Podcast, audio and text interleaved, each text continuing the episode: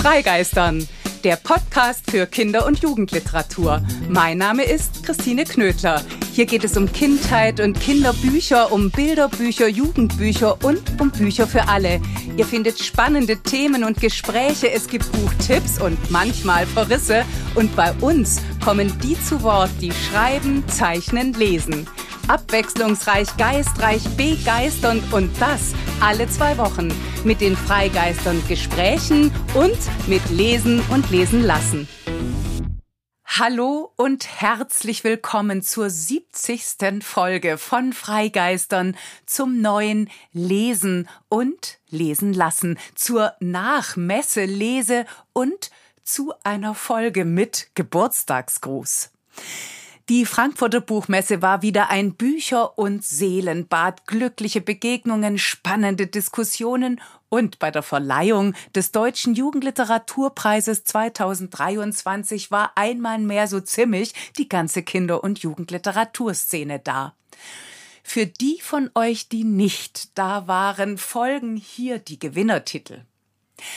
In der Kategorie Bilderbuch war das Spinne spielt Klavier von Benjamin Gottwald. Es ist ein Bilderbuch ohne Worte, aber mit umso mehr Klang und Geräuschen erschienen im Carlsen Verlag für Kinder ab drei Jahren.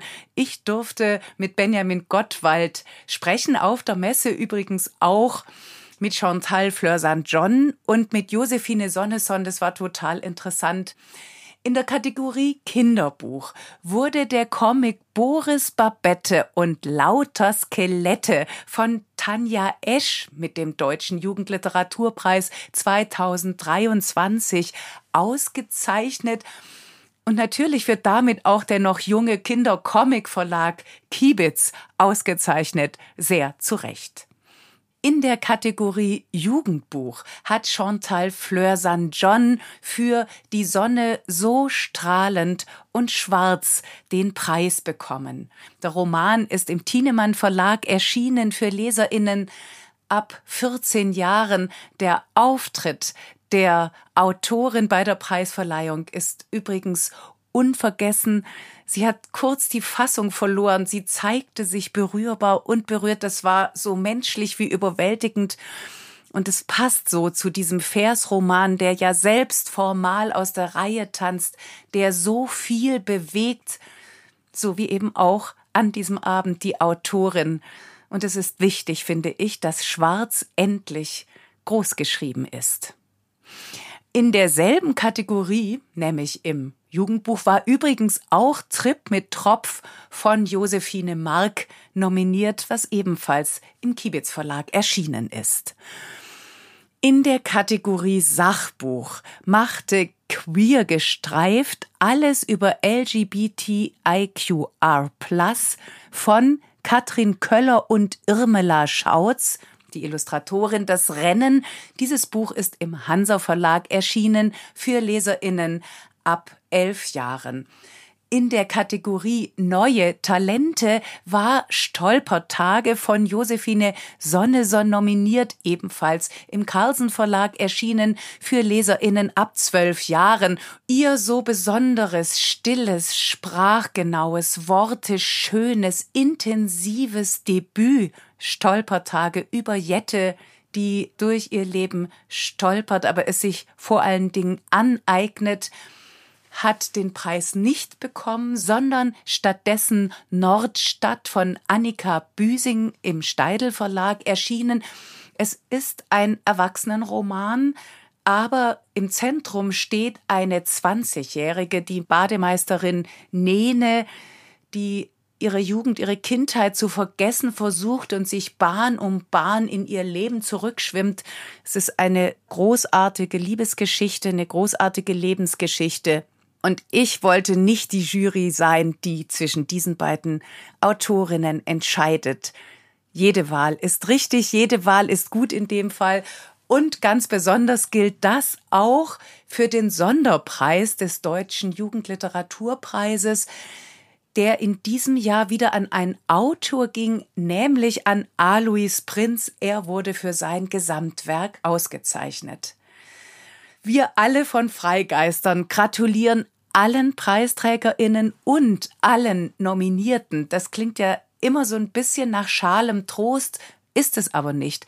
Es ist eine Auszeichnung für ausgezeichnete, herausragende Bücher. Und ich möchte nicht ohne Stolz erwähnen, dass fast all die Menschen, die in diesem Jahr für den Deutschen Jugendliteraturpreis nominiert waren bzw. mit dem Preis ausgezeichnet worden sind, schon Gast bei Freigeistern waren. Ich zähle mal von rückwärts auf. Alois Prinz, Josephine Sonneson, Josephine Mark, Chantal Fleur San John, Michael Grönewald, der Verleger des Kibitz Verlags, stellvertretend für in dem Fall Tanja Esch und das Bilderbuch Spinne spielt Klavier habe ich zumindest bei einem der Lesen und Lesen lassen besprochen. Also, ihr könnt, wenn ihr wollt, nicht nur die Bücher nach oder wieder lesen und anschauen, sondern auch die Freigeistern-Gespräche nochmal oder neu hören. Und dann hat mich kurz vor meiner Abreise nach Frankfurt noch eine Mail erreicht, die mich ganz besonders bewegt und berührt hat. Eine Frau schrieb mir Alex Pool, die Mutter von Emil, der Paul heißt in dem Roman Alle Farben Grau von Martin Schäuble. Plötzlich war das letzte so intensive und wegweisende freigeistern Gespräch wieder ganz nah. Es war in den vergangenen Wochen sowieso beinahe immer da. Ich hatte das Gespräch, die 69. Freigeistern-Folge ja vorsichtig Freitod genannt, damit sich möglichst viele von euch diesem schwierigen, für viele ZuhörerInnen und Menschen sicherlich angstbesetzten Thema überhaupt nähern können. An die Freiwilligkeit eines Freitods hatte ich weniger gedacht, Darüber ergab sich aber nun ein kleines Mail-Gespräch zwischen Alex Pool und mir, denn für sie, die Mutter von Emil, klingt in dem Titel Freitod eben doch vor allem die Freiwilligkeit an. Bei einem Jugendlichen, der psychisch erkrankt ist, könne davon aber nicht die Rede sein. Ich fragte, würden Sie denn mit mir beim nächsten Freigeistern-Gespräch genau darüber reden? Alex Pool schrieb, ja, das möchte ich an dieser Stelle schon mal ankündigen und mich dafür bedanken. Für mich ist das etwas ganz und gar Außerordentliches und Besonderes. Vorher aber, jetzt geht es in der 70. Freigeistern Folge in Lesen und Lesen lassen um Bücher, um neue Bücher sozusagen frisch aus Frankfurt. Ich habe die Folge darum Bücherherbst genannt und doch spannen sich auch dieses Mal wieder Bögen zum letzten Freigeistern Gespräch. Es sind Bücher dabei, die vom Tod handeln, die den Tod vielleicht sogar behandeln. Unerschrocken nehmen sie es mit dem Sterben auf. Sie machen ein Thema nahbar und zugänglich, das hierzulande immer noch sehr oft verschwiegen wird. Am Leben entlang sind diese Bücher manchmal zum Weinen, sehr oft zum Lachen, sowieso zum Nachdenken und es sind Titel dabei, die per se einfach witzig und unterhaltsam sind. Ich sag nur Rico von Andreas Steinhöfel in neuem Format. Natürlich ist auch Ottfried Preußler vertreten. Am 20. Oktober 2023 wäre der weltberühmte Autor 100 geworden. Anlässlich dieses Jubiläums wurde der Krabbert neu illustriert von Merda Zaeri und auch Merda Zaeri war schon zu Gast bei Freigeistern blättert also nun mit mir vor und zurück, hört und schaut und lest dann womöglich selbst, wenn einmal mehr gilt, lesen und lesen lassen. Der Klett Kinderbuchverlag fürchtet nichts und niemanden. Entsprechend wird auch um den Tod kein Bogen gemacht. In diesem Bücherherbst tritt er gleich zweimal im Programm auf und weil es zwei außerordentliche Bücher sind, kommen sie hier in dieser 70. Freigeistern-Folge beide vor. Im Bilderbuch und im Sachbuch. Als Mama einmal unsichtbar war, heißt das Bilderbuch von Julia Rosenkranz, illustriert von Nele Palmtag, gerade erschienen für Kinder ab vier Jahren. Hennys Mutter ist krank. Es ist eine merkwürdige Krankheit ohne Husten, Schnupfen, Fieber, Bauchweh oder das, was Henny sonst so vom Kranksein kennt. Diese Krankheit ist anders. Hennys Mutter hat Krebs, Brustkrebs. Das wird im Buch so nicht benannt. Es wird nicht ausgesprochen, es bleibt in der Andeutung. Das Spiel, das Kinder bei Krebs an Krabbe denken, kommt vor. Das ist jetzt nicht so neu, aber neu ist, was im Bild entsteht. Dazu später mehr. Die Krankheit ist zunächst unsichtbar. Auch Hennys Mutter wird zunehmend unsichtbar. Es wird still um sie herum, und zwar um alle, um Vater, Mutter und Kind. Hennys Mutter mag nicht mehr essen, sie lacht viel weniger als früher und wird viel schneller müde.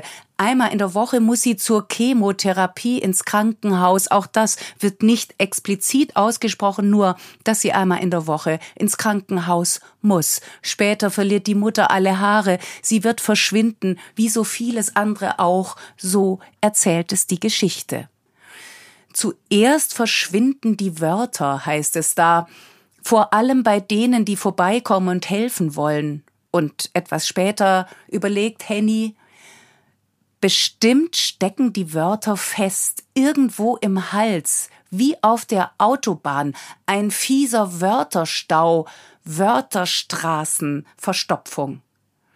Im Buch wird diese Verstopfung sichtbar, dieser Stau wird sichtbar gemacht, die Buchstaben drängeln in Schlangenlinien, die Wörter sind schön, es sind poetische Sprachbilder, aber sie sind auch sehr abstrakt, wenig zugänglich. Wörter, Straßen, Verstopfung. Nehmen Kinder so eine hochbedrohliche Situation wahr, denken, fühlen, erleben sie so? Aber da sind ja die Bilder von Nele Palmtag. Wenn Henny sich die Krabbe ausmalt, dann entsteht auf dem Boden ein riesiges Scherenmonster, eben etwas hochbedrohliches und beängstigendes. Die Bilder machen immer wieder zugänglich, was der Text oft nur andeutet oder metaphorisch überhöht. Allein die Farben sprechen eine eigene Sprache, kraftvoll am Anfang, verblassen, verdunkeln sie, sie laufen auf dem Boden aus, wenn die Mutter an schlechten Tagen nur noch im Bett liegen kann dann dominiert ein tiefes Blau, die Vorhänge sind geschlossen, alles ist dunkel, aber ein Rest Wärme bleibt, der Raum ist dunkelblau, er ist nicht tiefschwarz. Und als die Wut endlich aus Henny rausbricht, explodiert das ganze Kind in rosa, überdimensional groß ist der Mund, ein schwarzes Loch. Mama, Mama, schreit dieser Mund, der Fuß tritt, der Vater, blass im Hintergrund, streckt den Kopf zur Tür hinein. Er hat einen Wäschekorb im Arm, Kopfhörer auf dem Kopf, er ist unerreichbar. Er hat jetzt immer was anderes zu tun, weil Mama eben im Bett liegen muss. Was die Krankheit Krebs bedeutet, was sie macht, was sie mit der Mutter, der Tochter, dem Vater, der Familie macht, das zeigen die Bilder von Nele Palmtag. Sie zeigen die Wut, die Angst, die Traurigkeit, das Alleinsein, das Ausgeliefertsein, die Ohnmacht, sie erzählen und zeigen die Verbindung. Denn da sind ja zum Beispiel die Augen, die Blickwechsel oder manchmal eben die geschlossenen Augen, wenn nichts mehr geht. Und da sind die Gesten, die Berührungen, die Umarmungen. In einer dürfen Mutter und Tochter seitenfüllend versinken. Der kahle Kopf der Mutter, der Lockenkopf von Henny, die sich über die Schulter der Mutter legt, die sich an sie schmiegt, sich endlich fallen lässt, wieder Kind sein kann, das prägt sich tief ein. Auch das wäre ein eindrückliches Cover gewesen. Am Ende ist, als Mama einmal unsichtbar war, die Geschichte einer Heilung. Mama muss keine Medizin mehr nehmen, die Krebsmaschine ist futsch, schreibt die Autorin Julia Rosenkranz. Und was zeigt Nele Palmtag? Auf zart gelbem Licht im Hintergrund sitzen Mutter und Tochter auf der Hollywood-Schaukel im Garten. Ihre Augen sind geschlossen, aber genussvoll, geschlossen, rote Wangen, Lächeln im Gesicht, der Vater gießt im Hintergrund kleine Pflanzen, nicht nur die Haare der Mutter wachsen wieder, auch die Pflanzen werden wachsen, das Leben wird weitergehen. Und im Vordergrund ist groß und prächtig und ebenfalls mit Lächeln im Gesicht ein Kater zu sehen. Der war übrigens fast auf jeder Seite dabei. Nele Palmtag hat ihn den Kindern zur Seite gestellt, denn solche Begleiter braucht man, wenn das Leben aus den Fugen gerät, aber am Ende gewinnt. Beim Kinderbuch geht es in dieser 70. Freigeistern Folge Bücherherbst lesen und lesen lassen um eine eigene Form, ein eigenes Format für Leserinnen, die man sonst vielleicht nicht erreichen würde und schon gar nicht ohne weiteres fürs Lesen begeistern kann, weil Lesen eben mühsam sein kann. Das ist die Idee der Erstleser und der sogenannten einfachen Bücher, die beim Lesen lernen helfen wollen. Die Idee ist nicht wirklich neu. Schon vor Jahrzehnten hat zum Beispiel der Ravensburger Verlag solche einfachen Bücher gemacht für Leserinnen, die sich mit dem Lesen schwer tun. Mit dem Leseraben hat der Verlag ähnlich wie Oettinger sogenannte Erstleser längst etabliert. Der Tulipan Verlag bietet unterschiedliche Bücher für verschiedene Lesestufen an. Auch bei Beels und Gelberg gibt es eigene Titel, die den Leseeinstieg explizit erleichtern wollen. Übrigens auch nicht nur für Grundschulkinder, sondern überhaupt für SchülerInnen. Nun hat der Carlsen Verlag mit Einfach lesen lernen nachgelegt das Konzept über eine große Schrift und kurze Sätze und vor allem mit Hilfe vieler Bilder, die die Geschichten begleiten, die Kinder unmittelbar ins Buch zu ziehen mit dem Ziel Lesen ist toll. Am besten lässt sich dieses Ziel erreichen, wenn die Geschichte und die Bilder herausragend sind, denn das zeigt immer noch am überzeugendsten, warum es sich lohnt zu lesen, warum es sich lohnt, lesen zu lernen. Bei Rico und die Tuchlaterne von Andreas Steinhöfel, illustriert von Lena Winkel für Leserinnen ab sechs Jahren, ist das so. Den Autor und seine legendäre Oscar und Rico-Reihe kennt ihr wahrscheinlich alle. Lena Winkel ist eine junge, überaus talentierte und vielseitige Illustratorin. Im Frühjahr diesen Jahres stand sie auf der Shortlist des frisch ins Leben gerufenen Uwe Lüders Preis für Illustration Außerdem wurde sie für ihre Masterarbeit als Finalistin mit dem Comicpreis der Berthold Leibinger Stiftung ausgezeichnet. Hier nun gibt sie Rico dem Rico in schnellem, unbekümmerten, bewegtem und bewegendem Strich ein neues Gesicht. Dem Rico, der selbst um viele Ecken denkt und, wie es im Buch heißt, anders denkt als andere Kinder, Langsamer nämlich. Dem Rico, der sich verläuft, wenn er um viele Ecken geht. Der die Wörter beim Wort nimmt und zu langen Erklärungen wieder um viele Ecken jederzeit parat steht.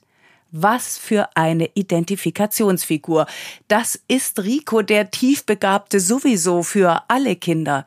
Das Besondere hier ist nun, dass er sich nochmal neu und anders zeigen kann. Die Verdichtung, die kurzen, pointierten Sätze von Andreas Steinhöfel und die comicartigen Illustrationen von Lena Winkel zoomen Rico noch näher heran. Sie bringen ihn uns noch näher. Da ist dieser kleine Kerl mit blonden Strubelhaaren, der voller Elan seiner Mutter hinterhertrabt. Behütet ist er und geliebt nicht nur von ihr, das ist wichtig, denn Rico soll in die Schule gehen, dafür muss er einen Schultest bestehen. Ein bisschen sieht Rico aus wie der kleine Nick, gezeichnet vom großen Sampé, einem der berühmtesten Schüler der Kinderliteratur. Genau dieser Platz gebührt Rico auch. Den Schultest, so viel sei verraten, wird er nicht bestehen. Er scheitert zunächst an den Dreiecken, die verstecken sich vor ihm, erklärt er der verblüfften Lehrerin in seiner umwerfenden Rico-Art. Darum kann er sie nicht zeichnen. Wie er mit den Aufgaben ringt, wie er erbost die Hände in die Hüften stemmt, als er auf einer Linie geradeaus gehen soll. Geht's noch?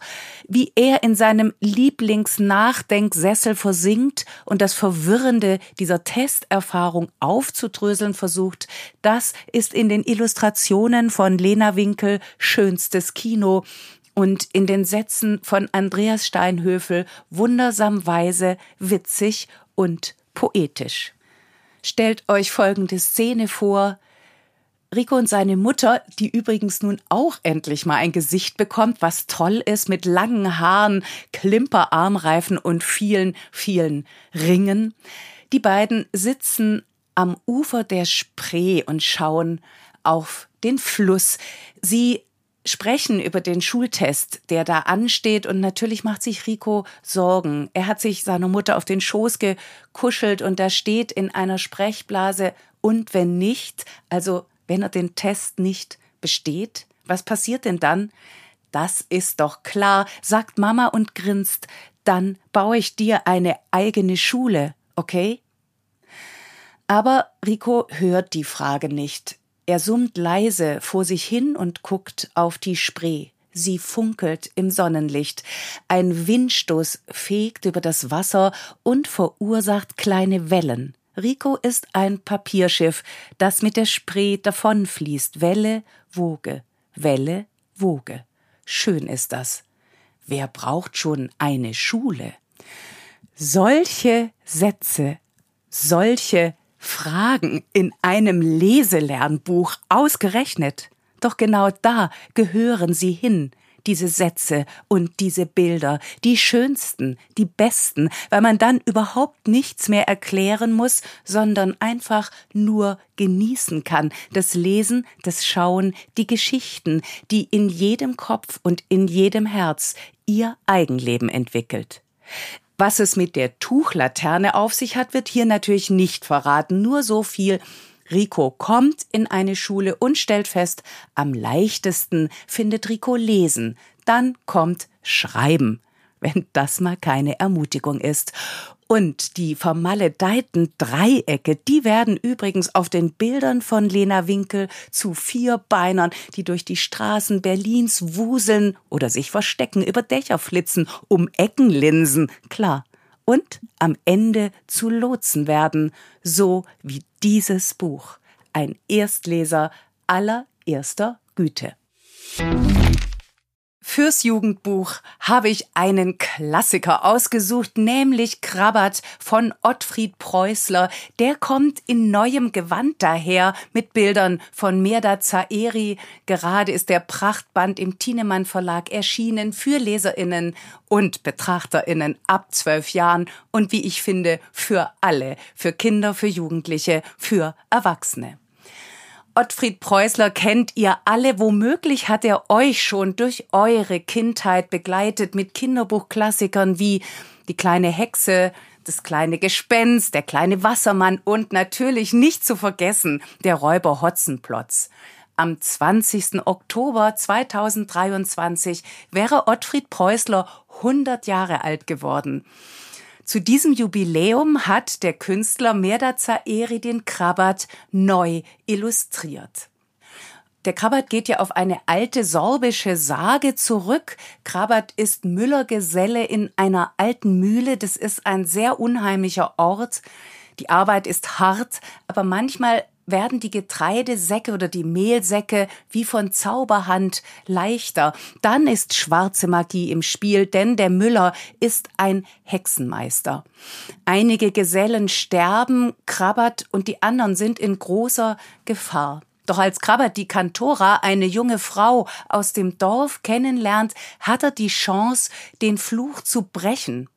Dabei macht er eine Erfahrung, die uns alle bis heute betrifft und heute dieser Tage vielleicht ganz besonders. Um das Böse besiegen zu können, braucht man die Liebe, die Freundschaft und den Glauben an sich selbst. Davon erzählt der Krabbert uns allen bis heute. Ich muss die Bilder träumen können, hat Merda Zaeri in einem Interview gesagt, das ich mit ihm für die Süddeutsche Zeitung führen konnte.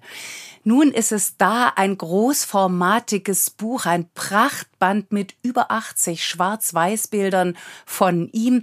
Die sind im wahrsten Sinne des Wortes unheimlich gut. Sie ermöglichen mit ihrer eigenen Ästhetik eine neue Lesart für einen großen Klassiker der Kinderliteratur eben für Krabbert, denn sie spielen souverän mit Licht und Schatten, mit Schwarz und Weiß. Diese Zweifarbigkeit ist streng durchgehalten, fast immer, dazu später mehr. Und die neue Lesart gelingt auch dadurch, dass Merda Zaeri das Dunkle in seinen Bildern zulässt. Dass das so ist, hat eine Vorgeschichte. Merda Zaeri war 15 oder 16 Jahre alt, als ihm der Krabber zum ersten Mal begegnet ist. Er musste ihn für die Schule lesen. Er sagt, es hätte ihn am Anfang überfordert. Er konnte eigentlich nicht gut genug Deutsch. Es war eine Mühe, das Buch zu lesen, aber dann habe er sich immer mehr am Inhalt gefreut, nämlich daran, dass man, ich zitiere aus dem Interview, mich als Jugendlichen ernst genommen hat. Niemand hat offenbar gedacht, das ist zu düster, zu beängstigend, zu gefährlich. Man erzählte mir von einem Leben in einer Welt, in der es nicht nur das Helle gibt, sondern auch das Dunkle. Danach hungerte ich. Ich wollte von der ganzen Welt hören, von ihrem Schatten und von ihren Lichtflecken, die Schatten werfen. Wichtig ist an dieser Art des Illustrierens bei Merda Zaeri sicherlich auch, dass er ja mit Geschichten aus dem Osten und aus dem Westen groß geworden ist. Er wurde 1970 im Iran geboren, floh 1984 mit seiner Familie, kam schließlich 1985 in Deutschland an. Und er hatte eben das Glück, dass er so unterschiedliche Bücher aus so unterschiedlichen Kulturen, Traditionen, Religionen lesen und anschauen konnte, wie das Alte Testament, das war sein erstes Buch, Pinocchio, Aschenputtel, Märchen aus dem Iran, Trickfilme von Walt Disney und Figurentheater, also die ganze Palette nur im Unterschied zu hiesigen Kindheiten war bei Merda Zaeri die orientalische Welt genauso selbstverständlich präsent, weil er eben in ihr gelebt hat und groß geworden ist.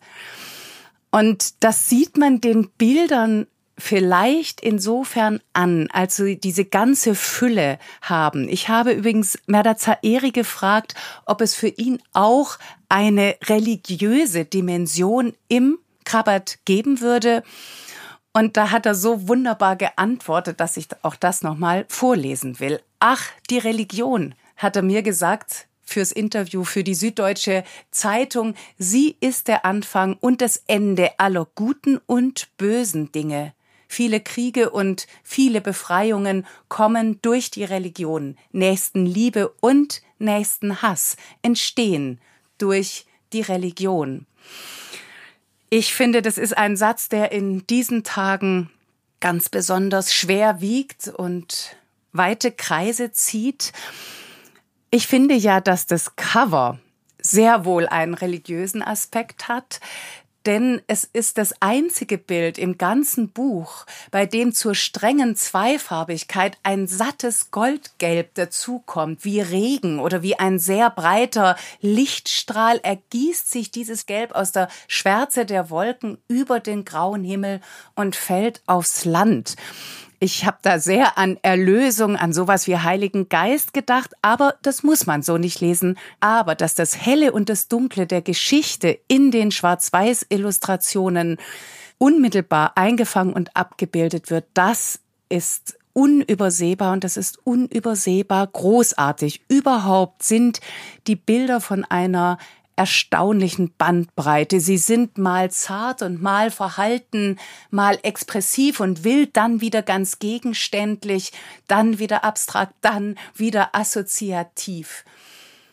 Merda Zaeri vereint viele verschiedene Bildsprachen. Das macht das Ganze sehr lebendig und sehr frei. Nicht umsonst hat er ja auch gesagt, ich muss die Bilder träumen können. Wie das geht, das zeigt für mich ein Bild, das eine ganze Doppelseite füllt, nämlich als Krabbert im Bett schläft und die Müllergesellen sich um sein Bett stellen. Die treten wie Schemen aus der Dunkelheit hervor. Es könnten Figuren sein. Es hat aber auch so was von einer Röntgenaufnahme, als würden die Knochen und als würde das Innere freigelegt. Das ist natürlich extrem unheimlich.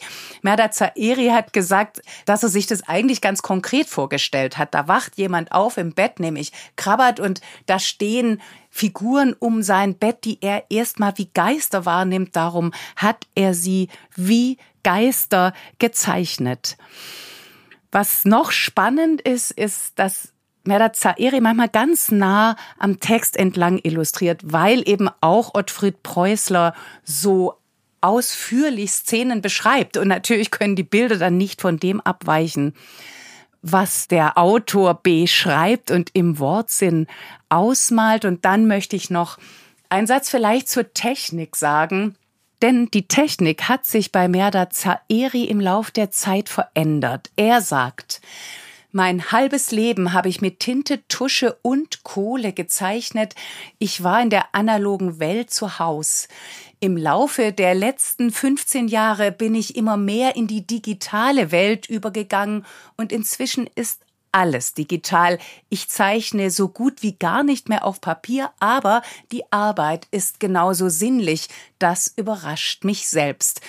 Ich wollte dann natürlich wissen, was sinnlich in dem Zusammenhang bedeutet und Merda Zaeri sagt, dass er das Material genießt, die Striche, die er zieht, die Flächen, die er schraffiert, dass er genauso seine Kratzer macht und Schicht auf Schicht legt wie beim analogen Zeichnen. Und er zeichnet, das ist vielleicht auch noch ein interessantes Detail, vor allen Dingen nachts. Kravat ist im Bett entstanden. Denn, so sagt Merda Zaeri, er brauche die Bodennähe, wenn er zeichnet. Ihr könnt euch jetzt überlegen, ob ihr es im Bett lesen wollt. Gleich noch eine Randbemerkung. Das Buch ist schwer. Ihr müsstet dann, so wie Merda Zaeri, beim Zeichnen am besten auf dem Bauch liegen oder im Sitzen oder wie auch immer, jedenfalls mit viel Zeit. Denn die Bilder sind voller Entdeckungen. Und sie können sich wirklich sehen lassen, neben den Bildern von Herbert Holzing, die bislang ja immer den Krabbert geprägt haben und die alle, die Krabbert vielleicht von früher kennen, auch vor Augen haben. Jetzt also ganz neue Einsichten und Ansichten in Krabat und für Krabat, illustriert von Merda Zaeri zum 100. Geburtstag von Ottfried Preußler. Es ist ein Geschenk, vor allem für uns. Die Sensation dieses Sachbuches ist, dass es ein solches Sachbuch nun überhaupt gibt. Radieschen von unten, das bunte Buch über den Tod für neugierige Kinder von Katharina von der Garten, illustriert von Anke Kuhl, ist gerade im Klett Kinderbuchverlag erschienen für Kinder ab acht Jahren. Es ist ein Sachbuch, das es unerschrocken mit Sterben und Tod aufnimmt. Es ist ein Sachbuch für Kinder, wirklich für Kinder, das sich an möglichen Kinderängsten und Fragen entlang einem immer noch tabuisierten Thema annähert, dem Tod, dem Sterben, dem Ende des Lebens, dem Leben mit dem Tod. Ist Sterben schlimm? Kann Sterben auch schön sein? Warum muss man überhaupt sterben? Was passiert danach und was ist, wenn meine liebsten Menschen sterben, können solche Kinderfragen sein. Sie treiben nicht nur Kinder, sondern genauso Erwachsene um. Bei den Erwachsenen kommt vielleicht noch eine Frage dazu, nämlich die, wie sag ich's meinem Kinde? Wie sag ich meinem Kinde etwas, über das ich vielleicht selbst eher schlecht sprechen kann, sprechen will? Darum ist es höchste Zeit für Radieschen von unten. Die Autorin Katharina von der Garten und die Illustratorin Anke Kuhl sind ein eingespieltes Team.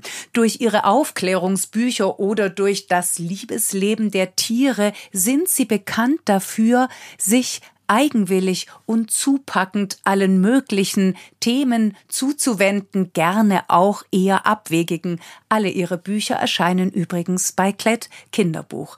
Der Zugang der beiden ist persönlich, informativ, angstfrei, aber respektvoll, witzig und durch und durch lebendig. So auch hier.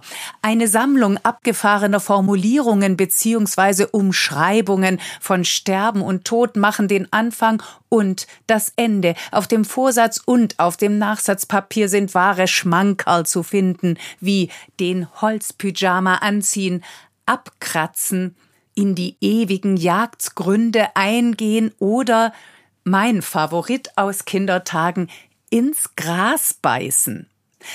Meine größte Sorge war damals, wie die Toten die Erde wieder aus dem Mund und zwischen den Zähnen rausbekommen.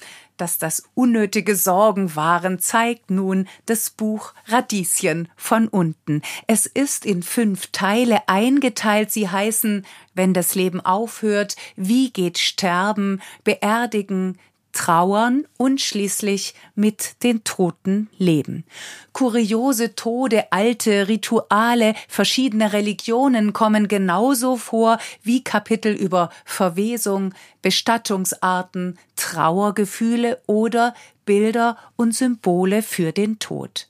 Und immer beschließt eine Witzeseite jeden Teil die Überschrift Du lachst dich kaputt Schließlich sollen ja Berührungsängste abgebaut werden und dem Tod nicht nur der Stachel gezogen, sondern überhaupt das Düstere und Bedrohliche genommen werden. Das geht mit Lachen besonders gut.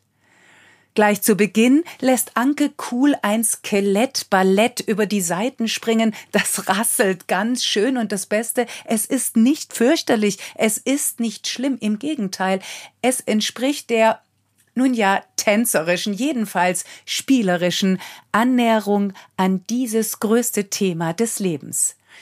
Mit unserem Buch schreiben Katharina von der Garten und Anke Kuhl in ihrem Vorwort möchten wir vorsichtig die Tür in ein geheimes Zimmer öffnen, die Welt dahinter ist besonders und aufregend. Das stimmt, das gelingt und es ist nötig, denn viele Menschen, Kinder und Erwachsene fürchten den Tod, dabei gehört der zum Leben dazu und wir sehen ihn im Alltag eigentlich ständig, etwa wenn wir beim Metzger Wurst kaufen, wenn auf einem Straßenschild Friedhof steht oder auf einem T-Shirt ein Totenkopf zu sehen ist. Der Tod ist da, er ist um uns herum, wir wissen das alle. Warum nur ist es dann so schwer, das wahrzunehmen und nicht nur auszuhalten, sondern anzuerkennen, damit zu leben, gut damit zu leben? Eine der berührendsten Vignetten von Anke Kuhl zeigt ebenfalls schon zu Beginn des Buches ein Gerippe, also den Tod, der ein schlafendes Baby in den Knochenarmen hält. Es ist ein Moment großer Ruhe, Zärtlichkeit und Geborgenheit. Und genau so funktioniert dieses Buch. Es eröffnet einen neuen Blick auf Sterben und Tod. Es ermöglicht viele neue Blicke, tröstliche Einsichten und ganz und gar unaufgeregte, nämlich überaus pragmatische Perspektiven. Besonders eindrücklich sind die Interviews mit Menschen, für die der Tod zum Alltag dazugehört. Bestatterinnen, Pflegerinnen, ein Arzt, ein Friedhofsgärtner, eine Pfarrerin, eine Sterbe- und Trauerbegleiterin kommen zu Wort und erzählen. Wieder darf geweint und gelacht werden und einmal mehr zeigt sich, jeder Mensch stirbt zwar für sich allein, aber wenn jemand stirbt, sind die anderen, die die weiterleben, nicht allein. Am Ende können die Kinder sogar noch ein Särglein aus Papier basteln. Das ist typisch. Typisch Klett Kinderbuch, typisch Katharina von der Garten, typisch Anke Kuhl. Die hat wieder viele beherzte Szenen gezeichnet. Die letzte im Buch geht so. Zwei Geschwister spielen Beerdigung. Das ist natürlich ein Zitat aus einem wunderbaren erzählerischen Buch über das Sterben, nämlich die besten Beerdigungen der Welt von Ulf Nilsson. Darauf sei an dieser Stelle nochmal verwiesen. Zurück zur Szene in Radieschen von unten. Zwei Geschwister spielen Beerdigung. Eine Puppe liegt im bunt bemalten Sarg. Der Teddy auf der Decke schaut angemessen bekümmert. Die große Schwester schnauzt das jüngere Geschwister an. Nicht lachen derweil das vor unterdrücktem Kichern schon einen ganz roten Kopf hat. Denn fest steht, am Ende dieses Buches, am Ende dieses Lesens und im besten Falle am Ende eines jeden Lebens muss niemand mehr sich vor dem Tod fürchten.